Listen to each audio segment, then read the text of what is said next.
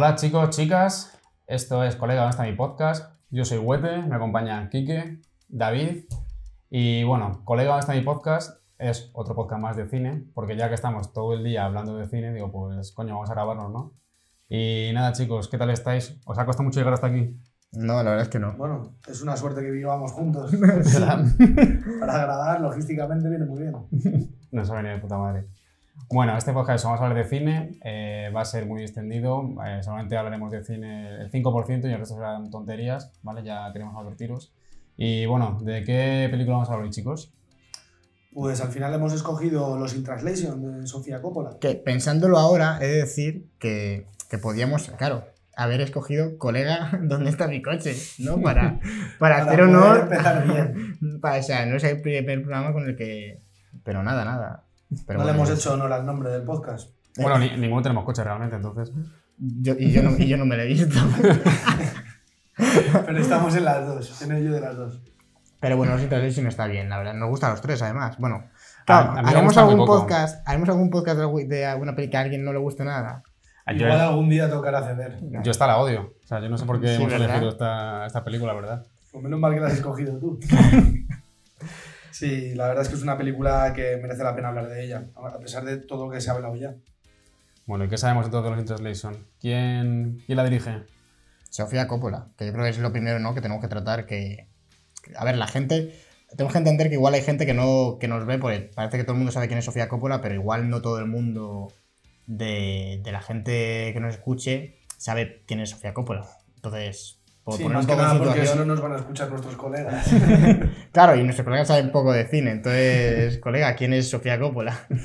Pues bueno, Sofía Coppola, para empezar, poner un contexto fácil, es la hija de Francis Ford Coppola. Na- Nadie sabía la tostada. Una directora que yo creo que tiene bastante estilo, mucho talento, pero es verdad que quizás sus dos primeras películas son las mejores. Las más redondas, al menos. A ver, sí, porque empezó con Las Vírgenes Suicidas, que el reparto, vamos, la protagonista es Kristen Dunst, llevando un grupo de, de jóvenes que sus padres no les dejan vivir su vida y, bueno, y acaban teniendo un desenlace un poco malo. Y antes de eso hizo Lick the Star, que además la acompaña el mismo director de fotografía que, que Los Interlinson, que es la Sacor, que también iba de adolescentes. O sea, a esta chica le encanta hacer dramas adolescentes y existencialismo de, de eso, de cómo viven ellos, de sus miedos y, y todo eso. Esta Una his- María Antonieta es una adolescente ella. O sea, No. que no la coge... Bueno, claro, en realidad María Antonieta no llegó mucho más. Y además Por lo que eso, sea, no duró más. Protagonistas femeninos casi siempre. O por no decir siempre. Ah, bueno, en Somewhere, bueno, sí, también. El Fanning es la que Y luego también lleva un poco... que su vida le ha marcado bastante para, para hacer las pelis. El, eh, bueno, es una persona que ha nacido en Nueva York. De hecho, en alguna entrevista ha dicho como que es la niña mimada. En algunas de las pelis como Somewhere se ve mucho la relación que tiene eh, padre e hija. Y con la fama. Y, y, claro, su relación con la fama, su relación en, en la que vamos a hablar, ¿no? En, en Los In Translation, pues al final eh, ella comentaba como que sí que se sentía bastante afín a Bill Murray, aunque luego es verdad que parece que tiene más lecturas como con Scarlett Johansson, puede parecer, pero, pero es cierto que al final es una mujer que ha acompañado a, eh, pues a Francis Ford Coppola a lo largo de muchísimas películas.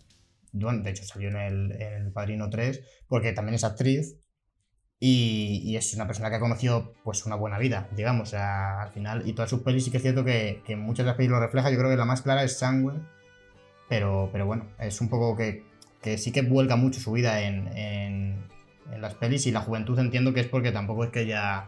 A ver, es una mujer que nació en el que no- 71. que no ha disfrutado mucho, yo creo, de la juventud al tener un padre con tanto éxito. Y habrá estado viajando, porque yo lo que he escuchado es que viajaba mucho con su padre a las películas, entonces tampoco ha vivido una vida de, de adolescente normal. Y yo creo que siente como que se la ha perdido un poco. Bueno, al final todos somos un poco el conjunto de nuestras circunstancias. En este caso, ser la hija de quien es probablemente haya marcado mucho su carrera. Igual es verdad que Los In Translation es en la que menos se nota quizá una influencia del padre en su vida. Pero bueno, es verdad que al final no deja de ser parte de su historia. Ella se ha visto rodeada de cine, al final ha tirado por esto, parece que se le da bien. Yo creo que A ver. es una buena, una buena referencia a su padre. Y, y además, lo- los Interlation, pues no metiendo un poco ya con, con el tema, eh, realmente es hay mucho, vamos, más que del padre, como comentabas, eh, de la relación que tenía con Spike Jones, que eso tú tú manejáis un poco más. Que cuando se estrenó la película también se estaba fraguando ya el divorcio de, de Spike Jones y Sofía Coppola. Entonces también el personaje del novio, de, bueno, del marido de Scarlett Johansson en Los Translation, el que lo hacía... Ay, Rivisi. Giovanni Ribisi. Giovanni Ribisi, eh, se identifica un poco con Spike Jones, que era pues eso, ya un hombre que tiene cierto éxi- éxito y que viaja por todo el mundo y le acompaña a su mujer. Y se sentía un poco ella como la mujer florero, que todavía no tenía muy claro a qué se quiere dedicar y pues eso, iba un poco siguiendo la estela de su, de su marido, pero que tampoco le hacía mucho caso. Hacía mucho más caso a las estrellas con las que iba viviendo, pues eso, las sesiones de fotos y tal, que a su propia mujer. Sí, de alguna manera ya se siente eclipsada por el éxito de su exmarido, Spike Jones.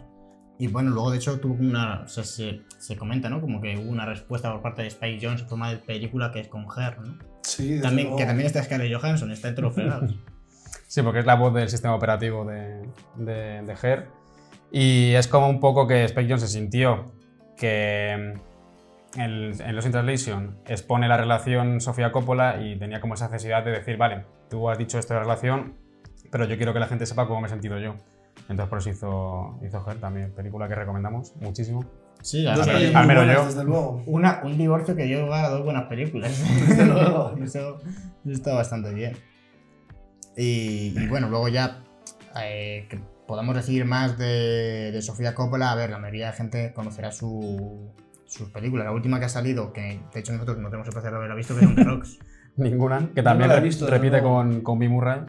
Claro, yo tengo ganas por eso, porque repite con Bill Murray y, y claro, todos queremos ver otra vez Los in Translation. Otro Los in Translation tiene que estar muy bien. Sí, porque además en Los in Translation reavivó un poco la carrera de Bill Murray y a lo mejor con On The Rocks vuelve a hacerlo y yo qué sé, nos sorprende Bill Murray otra vez con más películas.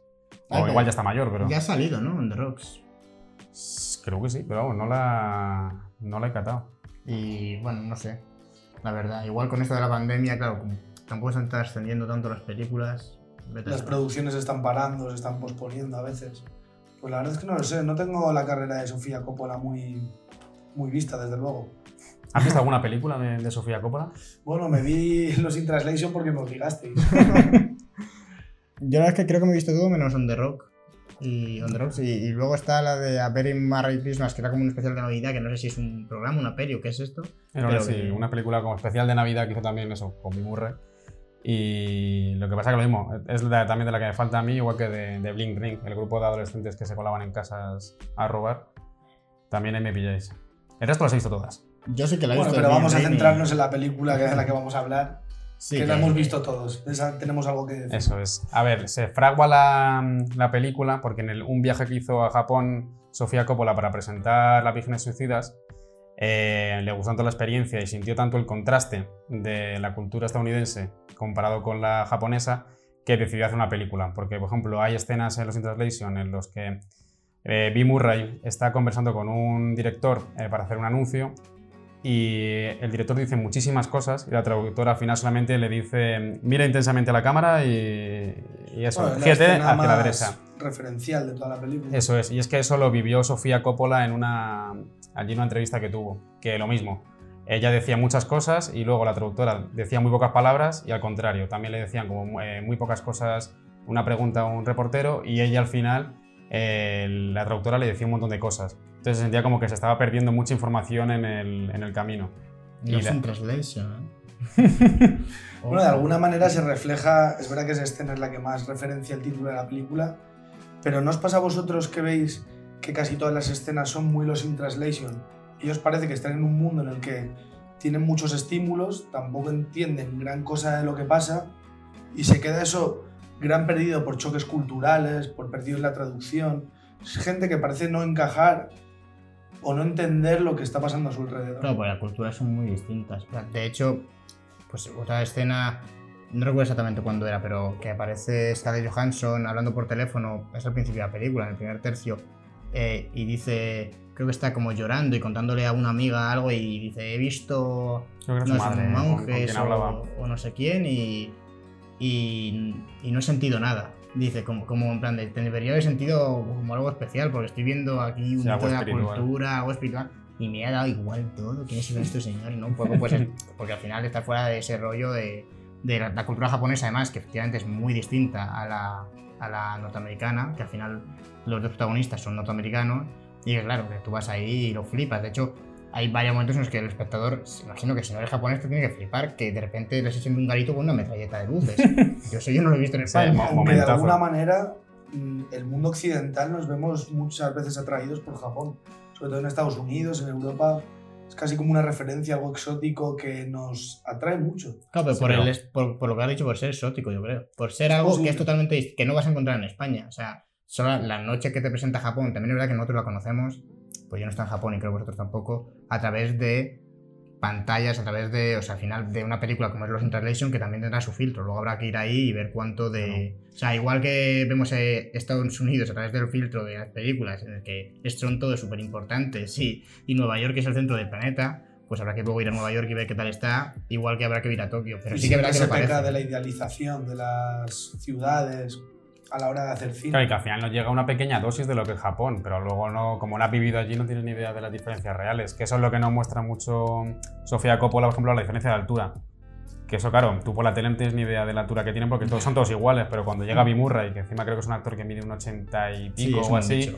Que se nota la diferencia en el ascensor, que le saca una cabeza a cada uno, cuando se van a duchar que no puede subir un poquito más. Se hace mucho humor físico, por eso, por las diferencias de, de los japoneses con los norteamericanos, eso que son mucho más chiquitillos. Y luego también por tema de, por ejemplo, eso de colores y también que es como el- todo lo que es la calle de Japón tiene mil colores, mil neones, mil estímulos eh, luminosos, pero luego en el hotel es como todo tranquilidad. O sea, que se nota como mucho contraste de la vida dentro del hotel, que es como muy internacional, para que todo el mundo esté eso, y a descansar, eh, tranquilos, no sé qué, porque cuando sales a la calle hay tanto estímulo que... Es como un refugio dentro de esa vorágine de estímulos que es la ciudad de Tokio, que además la película abre así, con Bill Murray paseando, con las calles, viéndolo con los neones, que de alguna manera cuando estaba viendo la película lo veía como algo muy onírico. Él se está despertando además, está flipándolo un poco con las luces de qué está pasando, qué, qué es esto. Y bueno, y abre con todo eso, todos esos ese contraste de luces, todas esas letras japonesas, su anuncio con el whisky que de alguna manera presenta al personaje. O sea, además todo muy bonito porque por lo, por lo que dices que se rueda prácticamente todo o de noche o en amaneceres o en atardeceres. Y luego cuando se rueda en mañana es todo días nublados, o sea que tampoco ves mucho, mucho sol, casi No, todo pues. parece eso, que es un sueño. La iluminación, eh, que si queréis comentamos eh, un poco del... Eh, ahí por mencionar al director de fotografía. Alan Alan Sacor, pues eh, que es sobre todo es muy naturalista, eh, utilizaba la ilumina las luces que había allí, utilizaba algún apoyo, pero en, si no me equivoco leí que en las eh, en las escenas de noche no utilizaba, o sea, no utilizo en escenas de exterior nocturnas no utilizo eh, iluminación, o sea, fueron a grabar allí, de hecho había, por ejemplo, había creo que dos cámaras grababan con 35 milímetros y otra eh, también, otra mucho más pequeña, sobre todo porque, por ejemplo, en el metro eh, rodaron sin permisos. O sea, Sí. entonces era un equipo muy pequeño, no puedes llevar focos. en- Realmente verdad que la, es, es una fotografía que es muy resultona, o sea, tiene imágenes que son muy icónicas. Es difícil no, no saber mm, tres o cuatro frames de Lost in Translation, incluso sin haber visto la película. Pero a nivel de iluminación es cierto que, que el tío no jugó con, pues con un montón de, de luces como presupuesto, como puede hacer muchas veces Roger Deakins, que Claro. es un hombre que le gusta poner focos hasta, hasta en, eh, bueno, solo hay que ver 1917 o Blade Runner, que si dan dinero, dicen, no os preocupéis que focos no van a faltar. y, y este hombre, ¿no? O sea, se le ve mucho más naturalista y, joder, y, y queda muy bien, porque da una sensación además eh, de que el espectador es con más de cercanía, ¿no? Porque a lo mejor si hubiese sido algo más estético y más cuidado aún, con unos encuadres que ya están bien, ¿eh? Pero aún más rebuscados, pues igual te sacaba un poco porque lo que te transmite es como algo muy humano y no hace falta contarte un, yo qué sé, igual Sí, que una al final te ficción. Te meten mucho en, el, en la película por eso, porque no ves artificio. Claro, O sea, que exactamente. en plan La se perdería todo el artificio, intimismo, desde luego. que al final parece incluso como además la cámara tiene mucho movimiento, que estás tú ahí. Y además los puntos de vista muchas veces son como picados a la altura de los ojos de un espectador. O sea, que tampoco busca planos hiper mega expresivos, sino que se dedica como a que la cámara está ahí, como si fuese una persona y a ver qué es lo que está pasando. Claro, y, y la película creo que se sostiene sobre todo porque los personajes principales son potentísimos Claro. eh, y Están tanto- muy bien escritos los dos personajes. Y los, y los actores, o sea, Scarlett Johansson y Bill Murray lo defienden que da, que da miedo. Y de hecho, creo que, creo que Scarlett Johansson igual me estoy columpiando, ¿eh? creo que tenía 18 años. Cuando, 17 creo, cuando rodaron. Y 18 18 en el estreno. Que, que, o sea, es una brutalidad para el papel que hace, que parece que tiene 25, ¿sabes? Que hace un papel de, de persona que, está terminando, que ha terminado la universidad, sí que te lo tragas, que, o sea, que puede tener 25 años perfectamente. Y... Y Bill Murray siendo Bill Murray. O sea, Claro. Pero además notas esa compenetración entre los personajes. Ellos se entienden muy bien. Y es verdad que es algo que levantar esa situación, dos personajes con edades claramente distintas, sea creíble una relación y una posible enamoramiento entre ellos, aunque sea de manera muy platónica, eso es muy valorable como actor. Poder final es que levantar eso y generar es lo como muy paternal, yo creo al principio, aunque luego ya se dejan, pues eso, se ve un poquito más de interés sexuales dentro de que no hay. Y gran parte de ese amor, lo bonito es que es paternal, también es desde la madurez y la juventud de ella. Sí, yo creo que ahí está la gracia, ¿no? Como esos acercamientos de los dos personajes. O sea, son personas muy interesantes que se entienden muy bien, independientemente ya de la edad. Pero lo que pasa es que, claro, tienen situaciones y pues eso, o sea, esa imposibilidad de decir, Ya, larguémonos. Ahí, de hecho, hay dos momentos, ¿no? En, uno en el que le dice. está planeando la fuga de. Bill Murray, que es, yo creo que es la parte que más me gusta de la película, que le dice lo de estoy planeando la fuga de, de la cárcel. eh, y dice, ah, chica, como tengo que beber, dice, bebe que necesitas ser valiente, algo así. Y, y luego hay un momento en el que la chica le dice algo también, como escapémonos o vayámonos. No recuerdo cómo era al final de la película, igual, igual lo estoy inventando, ¿eh? Creo Pero que lo estás inventando. Creo que no.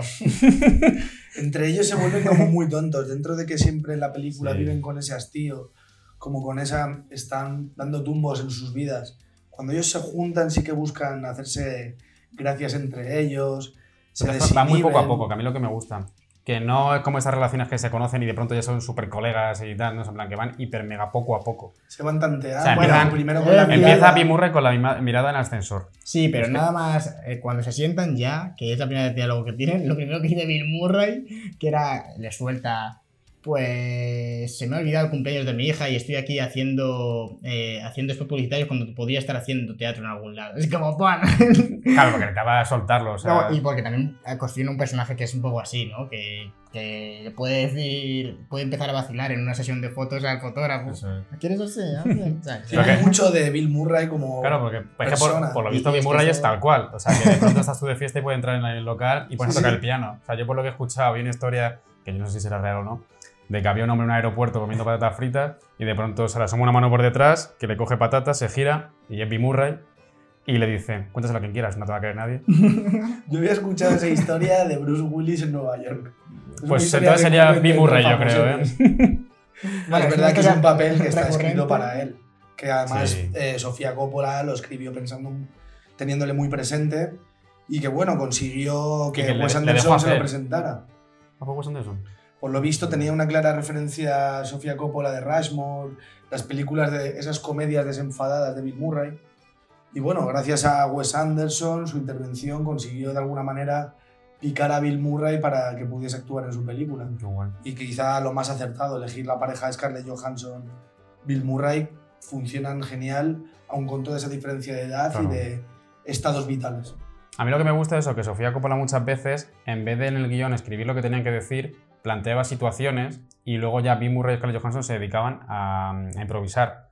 O sea, muchas frases de las que vemos son Bill Murray, se le ocurría que en ese momento le estaba bien decir X cosa y le decía, o tocar a X persona de X manera, o una mirada, eso era suyo.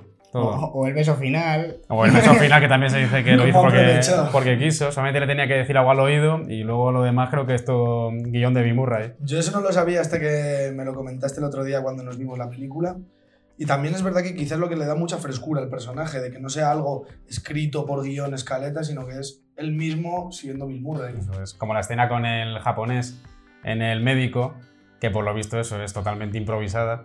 eh, lo que pasa y por eso las actrices detrás están partiendo la polla, en plan, porque está Sí, Bill Murray imitándole al, al japonés, el japonés también riéndose ya porque no entiende qué está pasando ahí. Y a mí es lo que me gusta mucho esta película, que dice, es que realmente yo no siento que haya un guion aquí. O sea, que les han soltado en Japón, se han encontrado y a ver qué pasa. De hecho, ahí teníamos, o sea, te plantea la duda, aunque evidentemente lo primero que piensas es, hombre, evidentemente son actores, te plantea la duda de, igual no son actores, igual están rodando, les han dejado un, yo qué sé, igual que rodaron en el metro, entiendo que no se colan en un hospital, pero, pero mm, por cómo reaccionan las, las chicas que están viendo, parece que son, podrían ser personas de por ahí, Se han ¿sabes? puesto a O dos sea, extras sí. ahí porque ha pillado Claro, o sea, en plan, podéis quedar por aquí y no se pueden aguantar, porque... Y, y mola bastante, bueno, nosotros, joder, el otro día que la vimos en, en versión original, que no te sustituye, o sea, no que no subtitulan cuando hablan en japonés.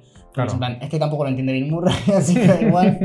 Me encantaría saber cómo han eh, doblado esa película al japonés, cómo consiguen generar esos momentos de perdido en la traducción en un mismo idioma. Sí, porque además mola mucho cuando traducen ellos, porque de hecho en la película se ve como Murray está viendo la tele en japonés y se ve películas que actúa él, que le pone una voz súper rara y el tío cambia Hay mucho corriendo. en juego plan con de- eso mismo del doblaje. sí, Claro, sí. porque no tiene mucho que ver con, con nada. Además que los japoneses no son conocidos por ver todo en idioma original. Ellos el inglés tienen lo justo, por lo visto. Así que tiene que ser curioso ver esa película doblada al japonés. Ese, ese ataque a Japón, lo... eso es tuyo, ¿eh? O sea, yo yo- eso me lo como. yo no- me va a matar. Y, y a ver, luego la película, pues por seguir hablando de, de algunos recursos, mencionabas tú antes el tema de la iluminación de exterior y de interior, bueno, que hemos hablado también, pero el tema del color, por ejemplo, que usa, hay más cálidos cuando están en En el, el hotel en el y hotel, luego por eso que es sí. como el refugio, ¿no?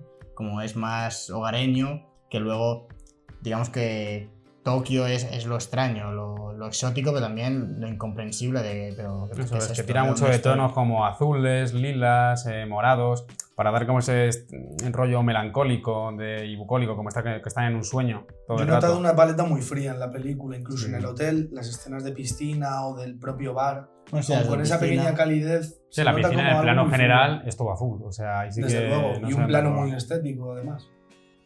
Y la escena en la que, por ejemplo, está en la piscina buceando y le ve las piernas ¿sabes? moverse a la gente que es como, ya no es que no entienda Japón, yo no entiendo nada. ¿sabes? O sea, ¿qué hace esta gente aquí? Sí, o sea, la película está rato bien Murray flipándolo con Japón. En plan, no, no entiende qué hace ahí, no entiende nada, como cuando va al programa del, del hombre este, El hormiguero de ahí. el hormiguero mal, Ojo. Que el tío le prepara como un paso de baile y... o Lo que pasa que al final se nota mucho eso, que está tan de capa caída que tiene que admitir todo. En plan, de que su gente le sube al carro de cualquier cosa. Entonces, Yo, pero yo creo que ahí aceptó por quedarse un poco más para ver a la chica. Y Sí, sí, sí. no entendía, ¿no? Sí, pero con así se lo plantearon en plan que su productor buscó eso, en plan de su representante, en plan de, oye, ese es el programa de moda aquí, sabemos que vas a parecer un payaso, pero aún así, como cuando Bruce Willis hizo anuncios de, en Japón, y como un lápiz labial, tal, no sé qué, y dices, Bruce Willis. Cristiano Ronaldo también tiene anuncios de estos fuera de la realidad. Claro Yo que te creo que al final le sueltan el taco. Claro, te pagan un pastizal tremendo y dices, pues ven, me meto el diablo, en plan, estupendo, sí, sí, Pues quiero ver los de Bruce Willis, ¿eh? Bruce Willis lápiz labial me parece... sí. que El tío, el tío que lo planteó ahí en una mesa, creo que tengo una idea para un anuncio. Y todo el mundo, guay, esto... Te va a encantar. Yo lo entendí como Bill Murray queriendo hacer parné aquí. Estamos en Japón y aprovechamos con el whisky y vamos al, al hormiguero este japonés muy chungo, histriónico. Eso es. Y luego también de tema iluminación, bueno, no tanto iluminación, sino en, a color, en plan de lo que se ve, se mete mucha caña, por ejemplo, al color rojo, que a ver, que también es propio de la cultura japonesa, ya sea en templos, en la propia bandera de Japón, en, en un montón como de tonterías suyas en plan de símbolos. Y luego también te lo meten en vestuario de personajes. ¿Crees que tonterías era el Ya. Sí, yo creo que los japoneses son, ya sabes, tonterías. Gracias por quitarle hierro cuando me he metido yo antes con Japón. y lo, y lo usan mucho para. A ver, que ya tiene esa connotación el color rojo, pero para la tentación. Que cuando va al bar y de pronto la que canta lleva un, un traje rojo, el pelo rojo, y ya te está diciendo en plan de, ojo, aquí igual pasa algo. ¿Vale? Desde Lo- luego que muchas veces Sofía Coppola en esta película es poco sutil a la Sí. hora de sugestionarnos ideas. Como cuando en el karaoke. Con las, con las canciones que elige, que es verdad que son muy poco sutiles. Igual con el tema del color rojo en el bar, que tú nos decías que era por la tentación, Y bueno, eh, que eh, la cantante salga con el pelo rojo, el vestido rojo y todo, es como... y la otra chica, que parece que es la tentación del novio de... Ah, el de- personaje de, Ana- de Ana Faris. De, de Scarlett Johansson. que- Sí. ¿Cómo se llama el personaje de Scarlett Johansson? Eh, hostia. Bob Harris era Bill Murray y ella era Susan. Sara, Sara Fernández. La parte de menos Susan. no, pero el personaje de Scarlett Johansson, se llame como se llame. Ay, no me acuerdo ahora mismo. Hay un momento en el que, o sea, cuando se encuentran con la, con la actriz de Scary Movie, Ana Faris. Ana Faris. Ana Faris, pues, pues va de rojo. O sea, como en plan, es la tentación, no queda claro. Pues mira, además es, es como súper incómodo. Como tú eres mi fotógrafo favorito, que va como súper a saco. Sí. Y, y el otro, como. "Ah". Sí, que además le, le coge así de plan de, eh, pero que te quiero. ¿Cómo hablan entre ellos dejando súper de lado a Scarlett Sí, Johansson? que ni la presentan ni, ni nada, tía, mirando, que de hecho no recuerdo muy bien esa parte en el montaje, Charlotte. pero... Se Charlotte. llama Charlotte. Charlotte. pero la dejan en los planos muy de lado, en plan de no sale mucho porque o la tapa, eh, eh, te iba a decir Spike o la tapa el personaje de Ribisi o la sacan directamente del plano, o sea que ahí no existe en esa circunstancia, se la ven en planes ahí detrás. Sí, es Como una, un mueble. es una escena justo muy bien planificada en ese aspecto. Se nota que con los recursos de cámara la van excluyendo. Eso es.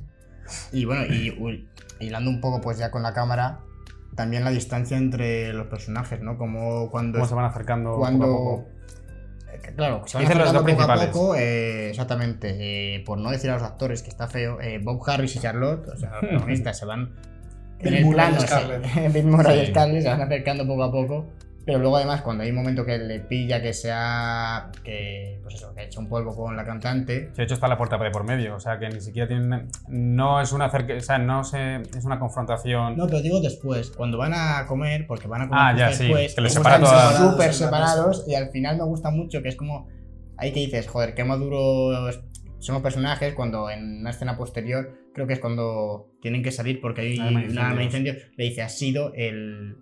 O sea, no sé si ha sido La la, peor comida, la ¿no? peor comida de la historia o, o la comida más incómoda de la historia, como da a entender de no por la comida, sino porque vaya putísima mierda, ¿sabes? O sea, qué cagada.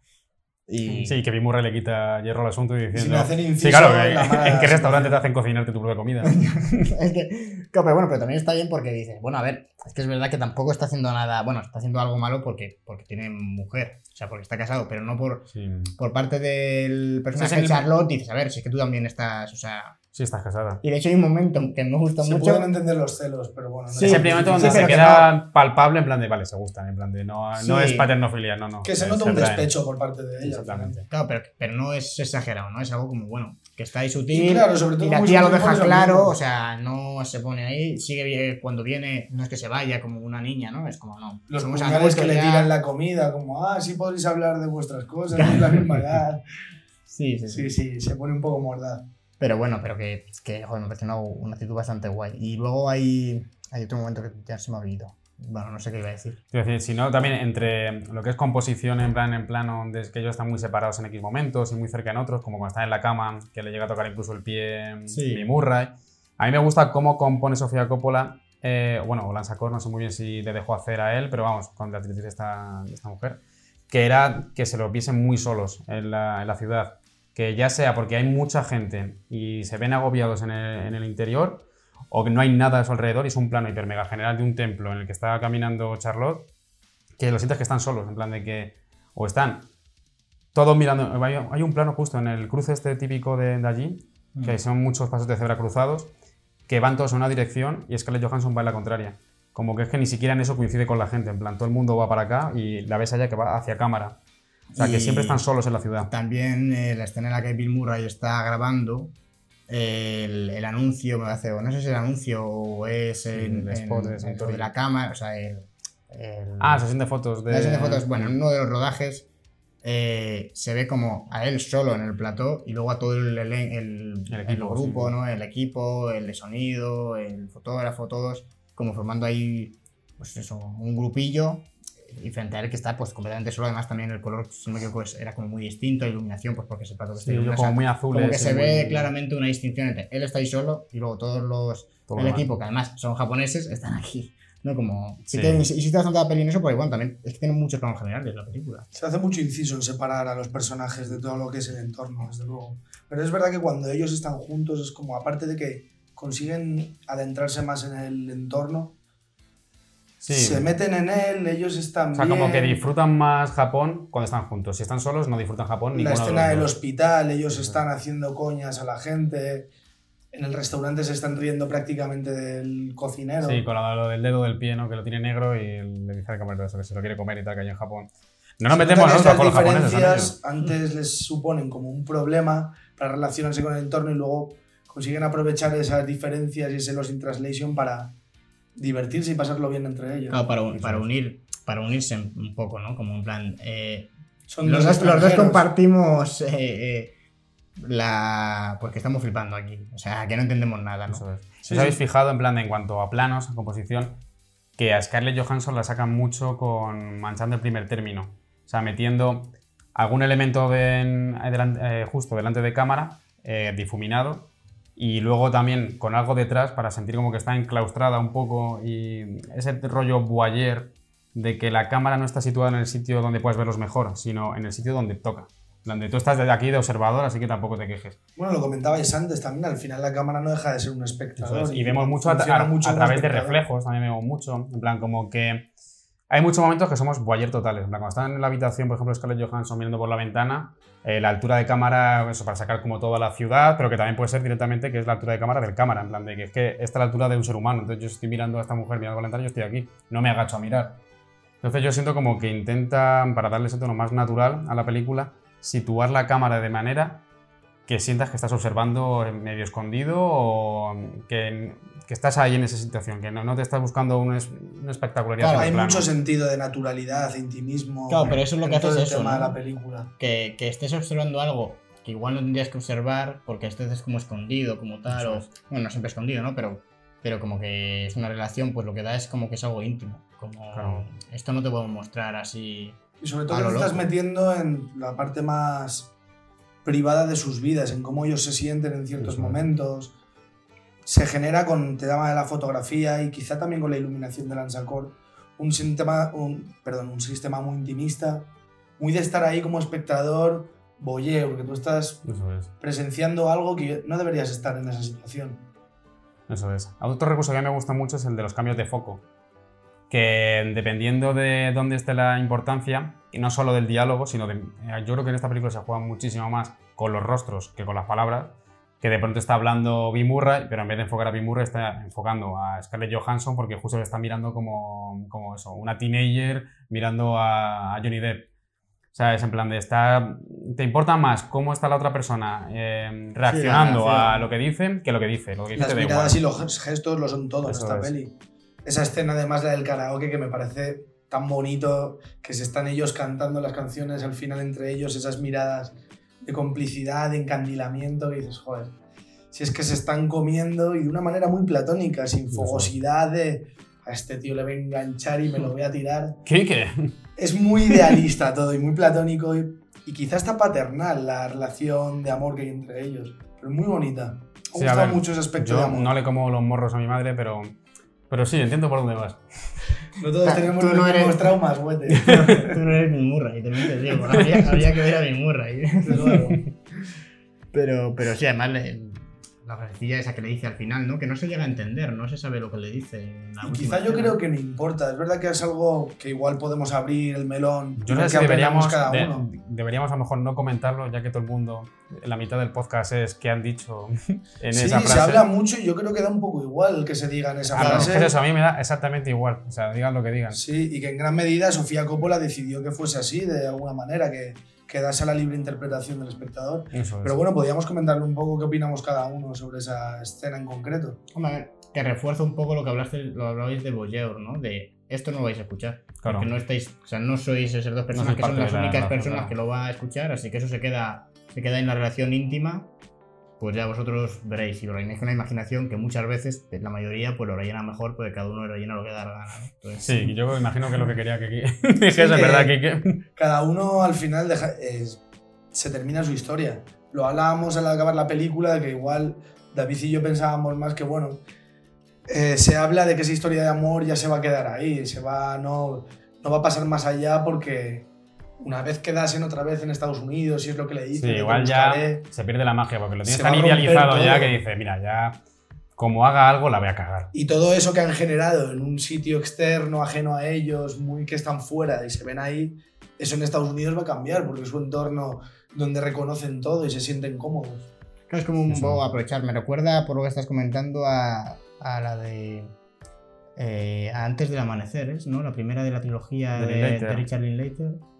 La primera es que creo que es, sí, Antes del Amanecer, Antes del Atardecer y sí, pues la primera de todas es que ocurre todo en una noche, todo Claro. muy. Bueno, una noche. En, en- Claro, y que todo va perfecto, porque no ha dado tiempo que la cague nadie, entonces. Claro, es como un- una cita súper idealizada y súper guay y dicen lo típico al final de vamos a quedar eh, el año que viene aquí, no, no sé si no sean ni los números ni nada, es como quedan o no, pero en el fondo yo creo que, aunque luego la película, pues bueno, sé, si no haya visto el resto, no voy a hacer yo spoiler aquí, pero, pero que queda un poco como esto, ¿no? De saben, en esa despedida da mucha tristeza, como ocurre en esta, porque sabes que hasta así se ha acabado, o sea, ha De sido una manera es noche súper amor de feliz. verano de esa chica que conoces en el hotel de Benidorm que cuando volvéis a quedar en Madrid, nada, no tenéis nada que ver. Claro, y que... Simplemente funcionó en ese momento dado. Sí, sí, sí, tal cual. Y más además con las, con las situaciones. Sí, que primero como que tiene que limpiar su mierda antes de empezar otra cosa nueva, porque los dos tienen lo suyo. Que están en dos relaciones. Están que perdidos tampoco- en distintos eh, Sí, momentos de su Claro, vida. y están en dos relaciones, pero que no es que estén acabadas. O sea, eh, bueno, ahí Murray sí que se plantea un poco más jodida que la, que la otra, pero, pero la de Charlotte, la de Scarlett Johansson, no. Está empezando y ya está. Y no, a ver, está, la tía está aburrida y demás, sí es cierto, pero tampoco te la plantean como que sea. Está en un momento de inflexión en su vida que no sabe qué hacer, pero bueno, no creo que esté yo, perdida más allá de su situación. yo creo que se empieza a dar De cuenta de misma. que no tenía que haberse casado. O sea, que se empieza, empieza a conocer con quién se ha casado. Que a lo Bueno, mejor al principio la, hacía esas- mucho caso y ahora visto en plan de no, no, si es que lo que ama es el trabajo, no a mí. Pero que igual son esas pequeñas dudas del comienzo de un matrimonio, que ya no es esa fogosidad. Claro, porque tú, solo- tú dominas mucho lo de los principios de matrimonio, ¿verdad? Sí, yo como te comentaba que me he casado varias veces. Pero que no creo que sea que está perdida en el matrimonio. Pero yo lo veo como que ese matrimonio va a continuar y quizá esa relación con Bill Murray refuerce esa- ese matrimonio. Sí, igual lo pelea más a partir de ahora. Pero vamos, yo creo que no. Yo creo que las dos están abocadas a fracaso. A lo mejor incluso la de Bill Murray tiene para mí un poquito más de, de tal, porque dentro de. Se ve que haya habido algo porque hasta juntos eran 25 años. a veces, Joder, 25 años, ejemplo, una barbaridad para que te llevan mal. Pero esta persona, Scarlett Johansson, llevan a lo mejor. A ver si tiene. La película no sé cuántos años falsan que Dos tiene. años creo que dice que te. que- Dices, a los dos años ya estás cansada. Pero desde luego que que son no- relaciones muy mediocres, tanto la que tiene Bill Murray con su mujer como la de Scarlett. Que Y igual... al final es por la comunicación. Que por eso yo creo que también es mucho lo del título de los Interlations, en plan de que sí, que sí, que hablamos el mismo idioma, pero es que no hablamos. Entonces no merece la pena el intentarlo porque... Y hay un par de momentos en los que hablan por teléfono, antes lo hemos comentado en uno, cuando habla con la madre, que la madre le cuenta algo así como súper... Bueno, no- yo no sé si es con la madre, pero habla con una mujer. Creo que era la madre, sí que le diciendo, ¿cómo te lo estás pasando? Parece una amiga, porque le Claro, habla por su nombre de pila, le dice, hola bueno, Lawrence o algo así. Sea con quien sea, habla con alguien que parece un amigo suyo, un familiar suyo, alguien cercano a, a ella, y no le hace ni caso. O sea, le cuenta, o sea, está medio llorando, hablando y, pues eso, conteniendo las lágrimas, le dice, es que no he sentido nada, algo que tú sientes y me dicen por teléfono. pasa es de ella Y dice, totalmente. perdón, es que me lo estaba escuchando, que no sé qué. ¿Qué, qué me decías? Ah, que... Sí, y la otra nada, no te preocupes. Y con Bill Murray pasa lo mismo. Hay un momento en el que creo que habla con la mujer, ¿no? Y, Sí. y le dice algo igual. Y la tía, perdona, es que estaba atendiendo a los niños, ¿sabes? Llama- te quiero cuando ya la he colgado, de cuelga te Ya. quiero. Sí, como que la achaca mucho en plan de... Que sí, que sí, que tú a lo tuyo, que yo me estoy comiendo aquí a todos nuestros hijos y tú no vas a hacer nada. Entonces, por lo menos te envío la moqueta y decides cuál te gusta. Está Me interesante eso que dices de la comunicación dentro de un mismo idioma. Muchas veces parece que conectan más cuando salen de fiesta con Charlie Brown. Con están puto Charlie Brown. Sin saber hablar, se dejan llevar por la situación. con el francés ese... no sé si un de japonés hablando ese. francés. Sí. Y parece que se entienden más y están más in- incluidos que cuando hablan con sus parejas. Que, por ejemplo, me encanta cómo están rodadas las, las noches que salen de fiesta, porque hay mucha elipsis, que como, y mucho elipsis, mucho cambio de foco, mucho tal, que para reflejar en plan de que están ya medio, medio piripis, y empiezan a tener como lapsus, en plan lagunas mentales, entonces te hace elipsis, en plan, de que sea lineal, tal, no sé qué, te va pasando la misma situación, a lo mejor la elipsis es de un minuto. El japo con la metralleta, corriendo Es por que- las calles. Es que el Japón con la metralleta es brutal. Sí, o sea, sí. a mí se, se me había olvidado y luego. Sí, que además- Dentro de lo surrealista, que hay muchas escenas con los recreativos, un japo con una metralleta persiguiéndote. Es que los recreativos en, en Japón, lo que muestra la película es surrealismo.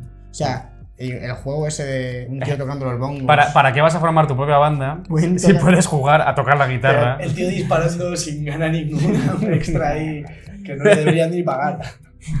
Exactamente. Y el de la metralleta, que me gusta mucho, que lo usa como, como encabalgamiento para la siguiente escena, porque suena la metralleta y el siguiente plano es eso, entrando las tragaperras y suena justo los mismos sonidos. Muchos encabalgamientos sonoros. que lo hace en varios momentos. esas.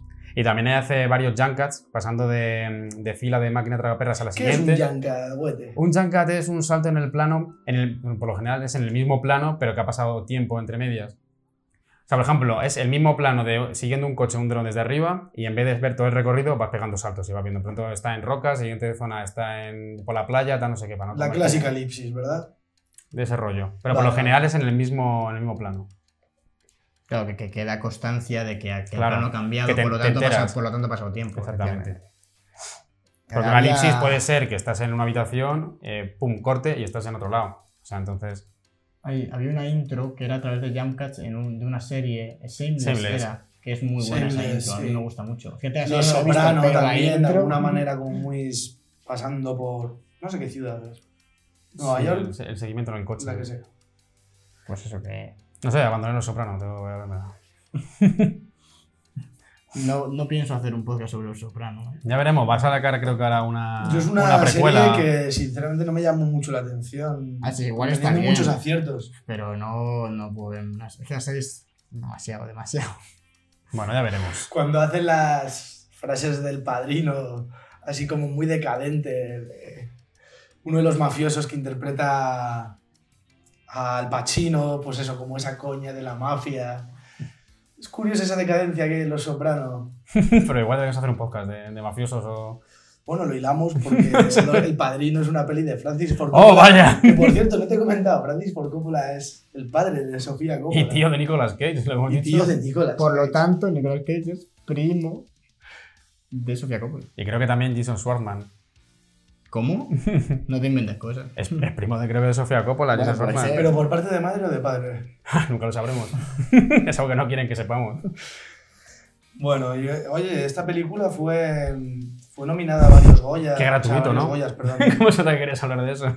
varios Oscars. Eh, ¿Qué opináis que no ganase Bill Murray el Oscar al mejor actor? A ver, yo es que no sé cómo- no me acuerdo contra quién competía, entonces tampoco te sé decir si. Es- Estuvo Bueno, nominada también Depp- a, mejor dirección. O sea, sí sabe que Johnny eh, Estuvo nominada a mejor dirección, eh, Sofía Coppola. Sí. es raro porque, eh, bueno, por lo general, que nominen a mujeres a mejor dirección es raro. solamente ha sido. Ya es difícil que ¿Cómo se haya mujeres directoras, pues ya que la nominen. La de. Tierra Hostil, ¿cómo se llama? Que es la única directora que de momento tiene el Oscar. Ah, bueno, y ahora la de Nomadland. Eh, Sí, Chloe. Eh, Chloe Zhao, que va a hacer Los Eternos para Marvel, a ver qué sale de ahí.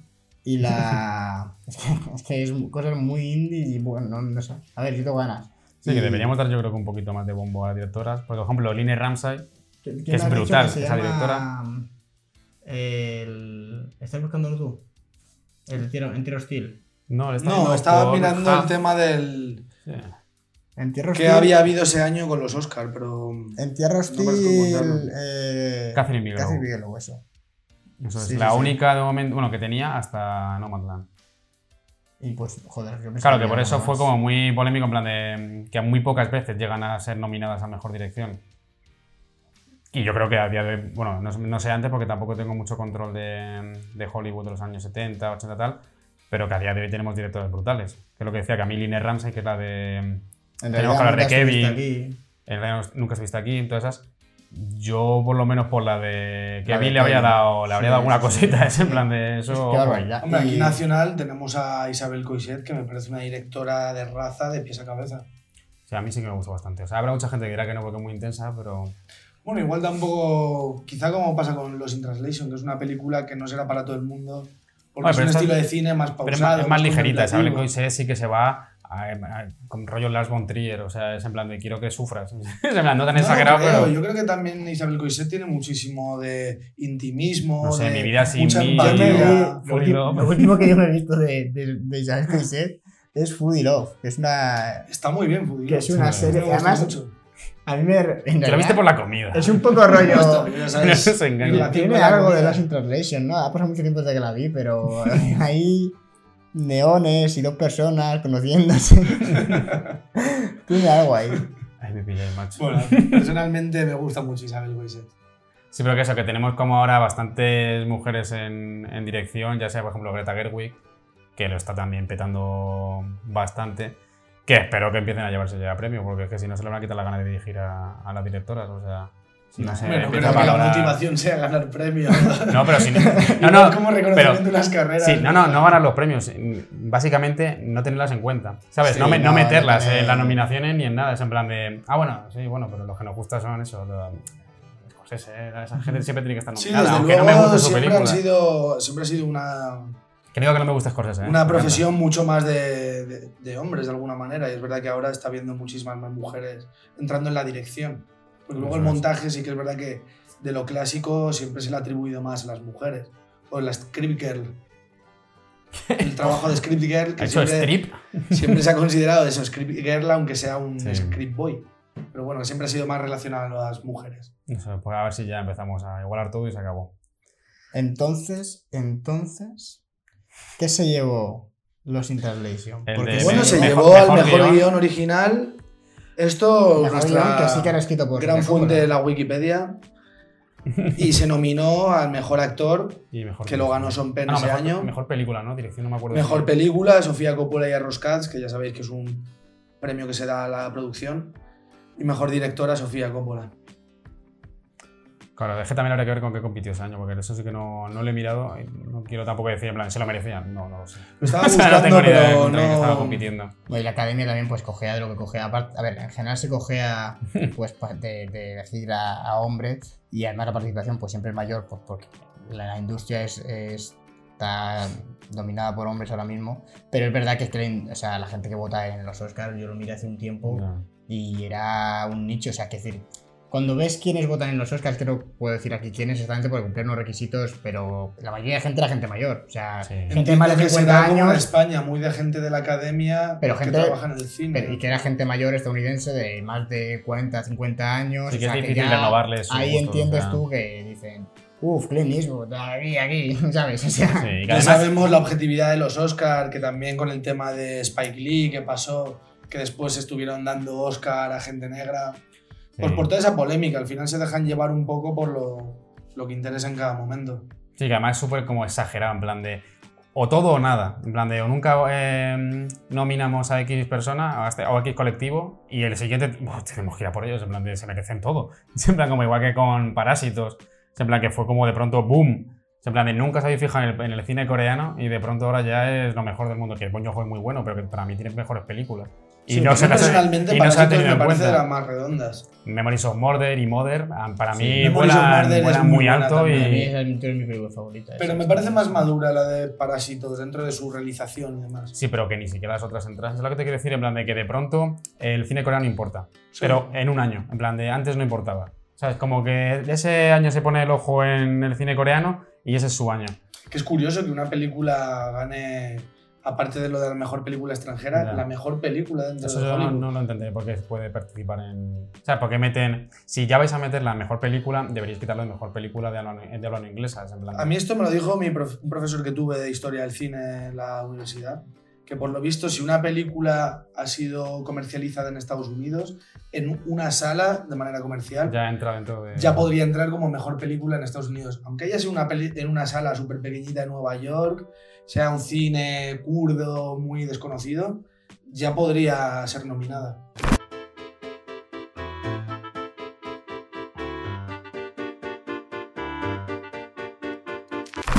Perdonad los problemas técnicos que hemos tenido. No hemos parado para rellenar las copas de cerveza, que va. Pero ahora seguimos con lo nuestro. Entonces, yo quería plantearos una cosa, chicos, que es cuál ha sido vuestra escena favorita. Y, por ejemplo, empezamos contigo, Quique. Yo, como os he comentado, no voy a pecar de original y quizá la escena que más me ha gustado es la del cuando está grabando el anuncio. Ese momento que refleja también la película. Que la primera vez que la vi esta película siempre me quedé en esa escena, que son los cinco primeros minutos y es como muy referencial, muy... Ya te está marcando la clave de humor de la peli. No sé, me gusta mucho. Sí, sobre todo también te marca, aparte de que no se entera de nada, ni Bill Murray, ni se entera de nada mm, la otra gente, que realmente está ahí vendiendo su alma. Que se ve, nota que, Totalmente, que no él quiere es un ni mercenario, va claro, por dinero y le está dando igual las, las totalmente. indicaciones que le dicen, pero es ese momento los in translation de, ¿está diciendo esto? Sí, sí, solo mira a la derecha y more intensity. es como muy tonto de la película. Tiene bastante comedia, ¿eh? La, la peli tiene más comedia de la que yo recordaba. En este visionado he dicho, hostia. Sí, es verdad. Te ríes más de lo que, de lo que parecía. Además te Es que pinta a los japoneses como putos locos. ¡Cato, cato, cato, cato! Bueno, ¿por qué está gritando este hombre Y así? el presentador o el, o el cámara, tío. El- a mí es que me flipa la edición de fotos. Cuando le dice, yo no sabía, fíjate, elegir esta, la de la de Roger Moore. Simpson y de Roger Moore.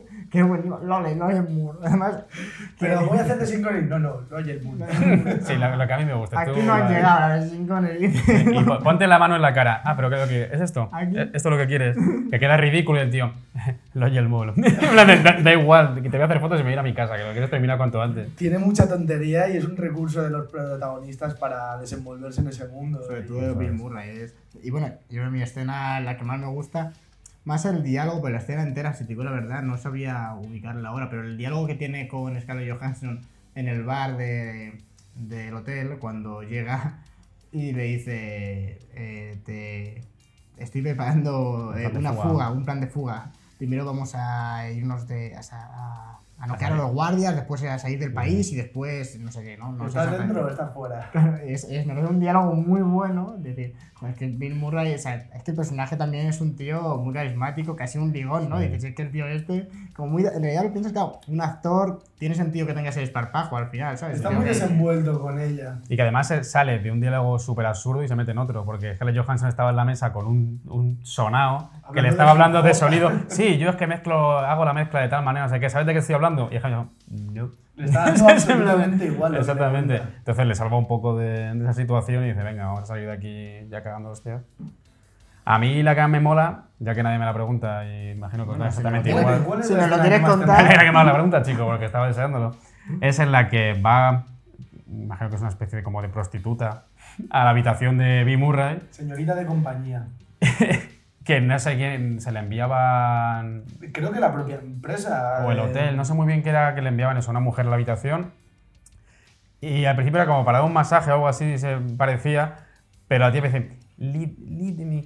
Y el no entiende muy bien qué está diciendo, en plan de rompe, no, no entiende. ¿Y qué es eso? Que le rompa la media y como Bill Murray no entiende nada de lo que está pasando, eh, empieza como a intentar interactuar con ella y la tía como está medio loca se cae al suelo, le tira al suelo y así, o sea, es como lo que decían de David, que le- bueno, fuera de, de cámara, que parece que eso, que quiere como simular que la está violando, él no entiende nada, sigue un poco la corriente y a mí eso sí que me parece brutal a mí me hace gracia de lo absurdo que es. que, o sea, lo absurdo que es, que, a ver, lo comentaba de que, de que está viendo es, más que nada porque es rarísimo, o sea, como que en cuanto la toca, dice, no, no me toque, y este yo a levantarme, no me toque, luego se contesta y dice, tóqueme, tóqueme, No, o sea, tía, no tiene sentido nada, y, y que se queda ahí la escena, Bill Murray dice, bueno, pues han enviado a esta mujer a mi habitación, ah, no pasa nada, Yo no quiero va- pensar que se tiene lo ha tirado, pero importancia". para que me deje en paz. A ver, mira, claro, me haces y ya está, y te vas de la habitación. esa desidia. No sé, que también te dice mucho ahí de la sociedad japonesa, que sí.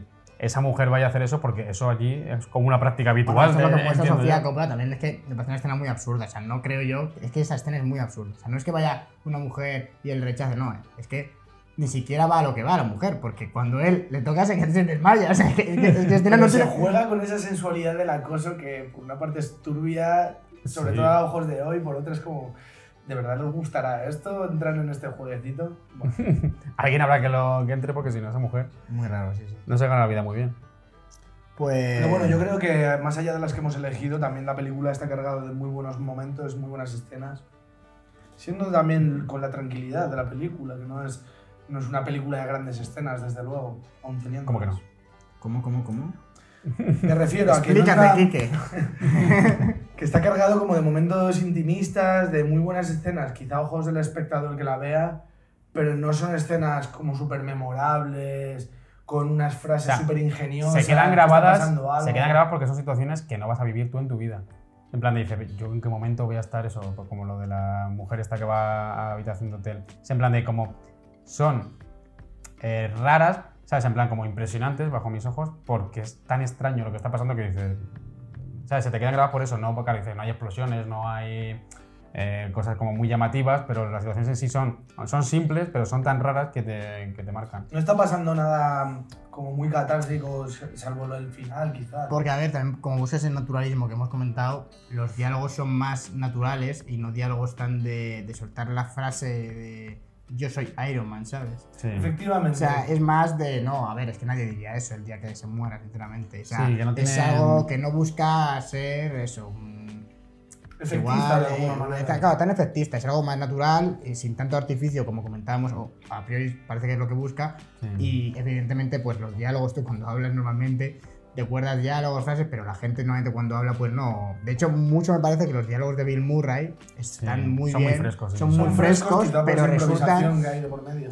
El personaje encaja, o sea, no tiene esos diálogos el personaje de Scarlett Johansson, porque no es así. O sea, Sí. tiene otro tipo de diálogos, no son estoy saliendo de la cárcel o, o lo de Roger Moore, ¿no? O todo esto de, o sea, eh, ese rollo vacilón que tiene Bill Murray le encajan las frases que tiene, pero es cierto que no son como buscando un eslogan, ¿no? Entonces Sí. sí, que es verdad. Que lo mismo pasa, a mí me pasa lo mismo con, como con la música en la película, que no hay música que busque como un contraste, sino que todo acompaña bastante bien, ¿sabes? No es como Tarantino o como la propia Sofía Coppola, María Antonieta, que es Ya, súper bueno. anacrónico, que es un- una película para la ciega y te, te mete pop rock o indie o lo que sea. En esta, las canciones que suenan más llamativas, por ejemplo, cuando suenan los Sex Pistols, es porque están en un karaoke, no porque están besándose y de pronto suena eso, no sé qué, y se te queda impregnada, sino que son como temas que acompañan mucho al mundo.